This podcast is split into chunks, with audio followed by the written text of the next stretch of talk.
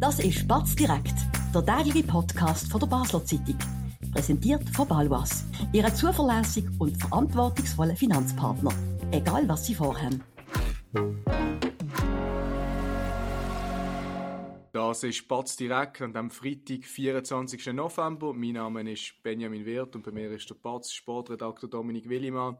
Wir reden heute wieder wie gewohnt über den FCB, ausschließlich über Rot-Blau. Die Nazi-Pause ist vorbei. Am Sonntag geht es weiter mit der heimischen Liga. Der FCB spielt daheim gegen St. Gallen, gegen Top-Team St. Gallen.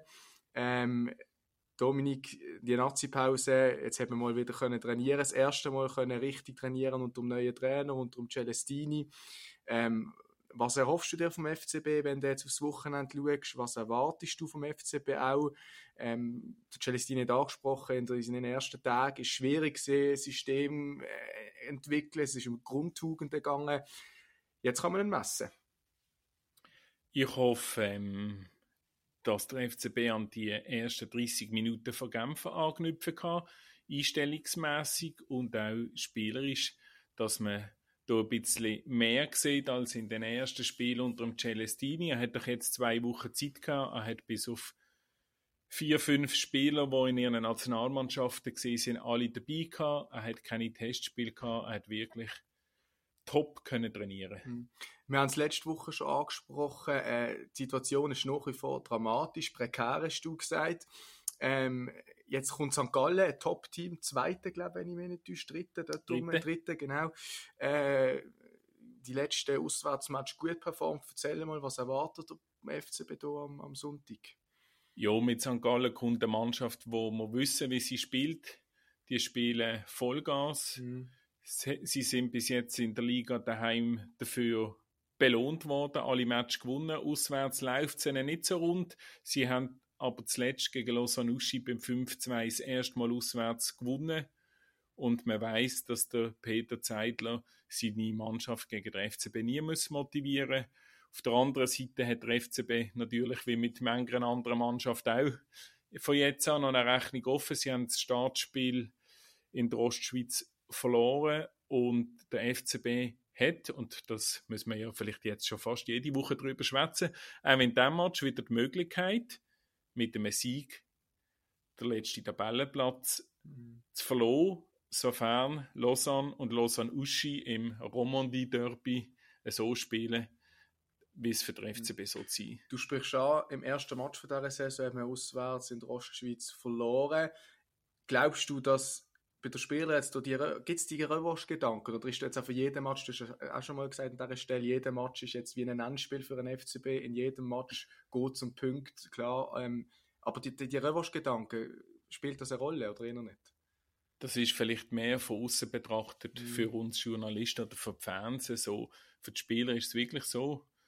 Und das tönt ja eigentlich so trivial und simpel. Es geht einfach um die Punkte. Wir müssen jetzt mhm. einfach bis zum 17. Dezember noch die paar Punkte machen, um in einer äh, verhältnismäßig besseren Ausgangslage als jetzt ins neue Jahr zu starten. Du hast angesprochen, ähm, die ersten 30 Minuten in Genf äh, beim letzten Spiel sind gut gesehen. Ähm, auch nach der roten Karte an Sigua hat man gut weitergespielt. Ähm, jetzt hat man in der letzten Woche noch einen neuen Assistenztrainer ähm, mit Martin Rueda verpflichtet.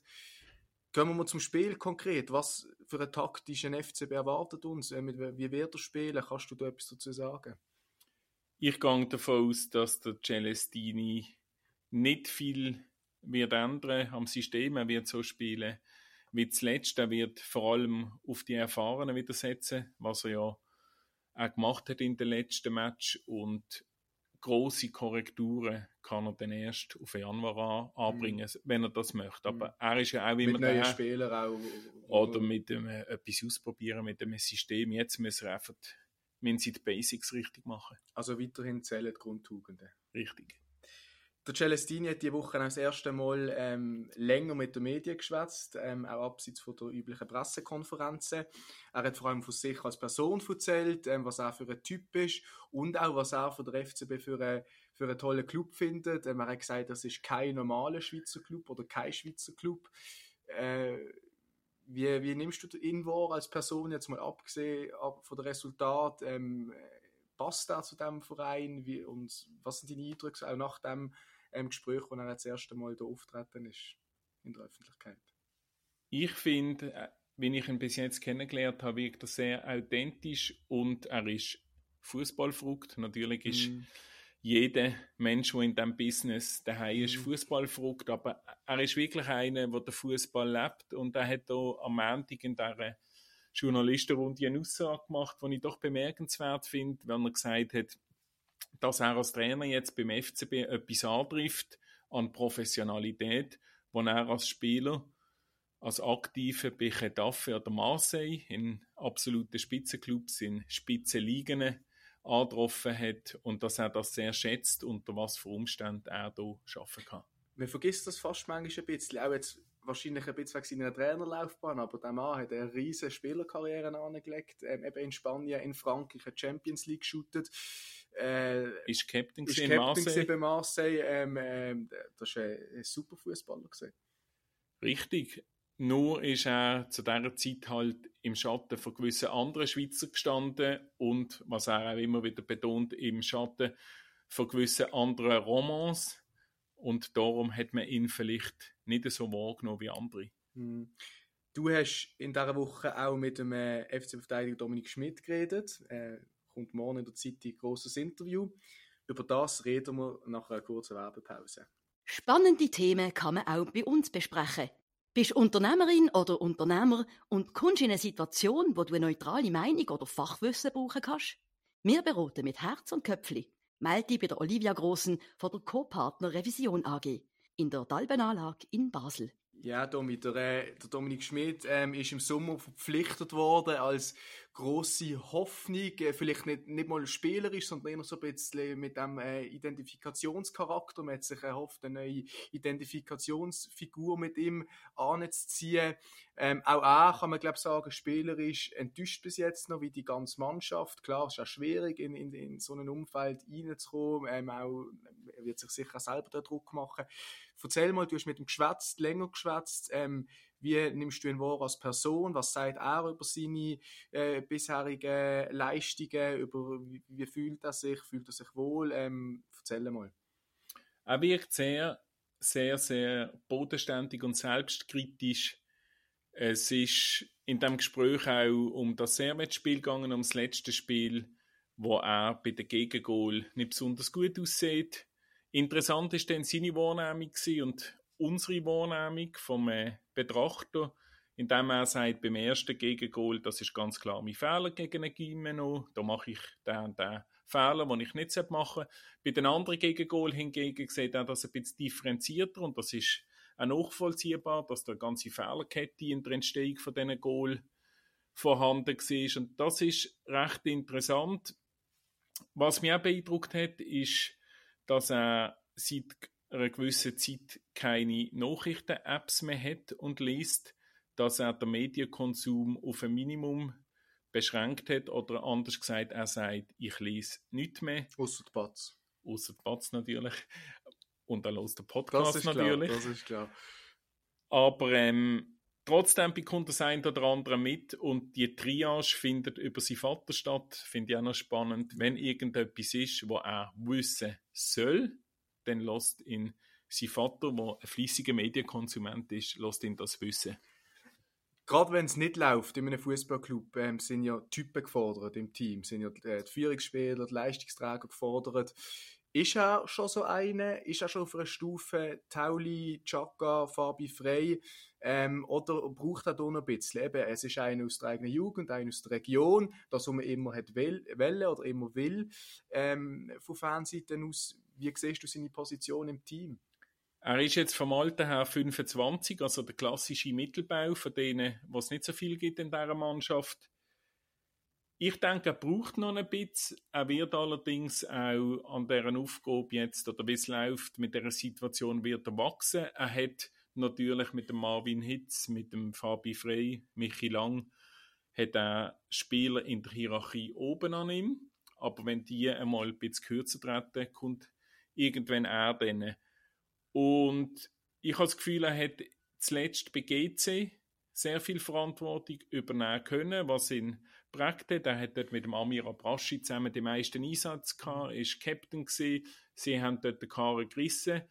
Bei Basel hat er eine ganz andere Situation mit vier Spielern, die in der Hierarchie oben an ihm sind. Aber ich denke, und das haben wir ja, als er nach Basel gekommen ist, haben wir ihn ja als Captain Future begrüßt. Mhm hat er durchaus Potenzial, zum künftig die Rolle mal übernehmen. Im Moment halt auch aufgrund von der sportlichen Ergebnis eher schwieriger. Beim FCB spielt er ausschließlich als Linksverteidiger. Ich mag mich erinnern, bei GC oder auch bei anderen Teams hat er auch schon andere Positionen gespielt, Zentrum, teilweise auch Flügel. Ähm, ist er das in deinen Augen, könnte er das in deinen Augen auch beim FCB mal im Zentrum spielen, würde er da neue Komponenten reinbringen oder ist er für dich klar der linke Außenverteidiger von dem Club? Für mich ist er links besser aufgehoben als im Zentrum. Er sagt natürlich, er spielt dort, wo er den Trainer aufstellt. Klar. Logisch, er will spielen, aber ich könnte mir auch ein bisschen offensiver vorstellen am mhm. Flügel. Im Moment ist er auch aufgrund von fehlender Konkurrenz hinter links gesetzt. Kann man mir vorstellen, dass das eine sehr undankbare Rolle auch ist, die er jetzt hat. Eben kommst du zurück zu deinem, äh, zu deinem Jugendclub, ähm, wirst auch mit gewissen Lorbeeren empfangen und dann ist die schwierigste Zeit seit 30, 40 Jahren in diesem Verein und dann musst du irgendwie den Karren auch ähm, aus dem Dreck ziehen. Das ist, das ist glaube ich, nicht so einfach für ihn. Wie nimmst du ihn mental wahr? Ja, die Erwartung ist sicher ganz eine andere gewesen. Ja. Das weiß er auch. Und äh, mental, es wird nur über den Erfolg wieder ja. auch bei ihm aufwärts gehen. Ja. Und er sagt, das habe ich auch noch bemerkenswert gefunden, in dem Gespräch sagt er, nach dem Sieg gegen Yverdon, mhm. wo ja kein Allerweltsieg war, es war einfach der Sieg gegen einen Aufsteiger, gewesen, aber nach dem Sieg hat er gemerkt, wie schön es kann sein, für den FC Basel dürfen zu mhm. spielen. Im Umkehrschluss hat er das vorher nicht gemerkt, oder dass er so betont. Oder? Im Umkehrschluss ist es vorher einfach mhm. brutal gewesen, mhm. in Match. Mhm. Dominik, ich danke dir sehr für deine Ausführungen. Das war es vom heutigen Batz Direkt Podcast. Wir sind am Montag wieder da, zur gleichen Zeit. Ich danke Ihnen sehr fürs Zuhören, liebe Zuhörerinnen und Zuhörer. Einen ganz, ganz schönen Abend. Ade miteinander. Das war Batz Direkt, der tägliche Podcast von der Basler Zeitung. Vom Montag bis Freitag immer am 5 Uhr oben auf batz.ch. In der App und überall, was Podcasts gibt.